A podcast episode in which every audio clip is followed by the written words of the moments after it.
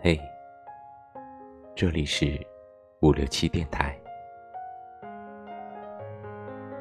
人生就是一场修行，在成长的路上，懂得了有一些习惯，我们必须戒掉，走得慢一些，要求的少一些，那么你就不会留下太多的幸福没有捡起。你就不会因为又没捡起而遗憾。总有些看不完的风景，走不完的路，碰不到的人，触不到的梦。晚安，祝你有个好梦。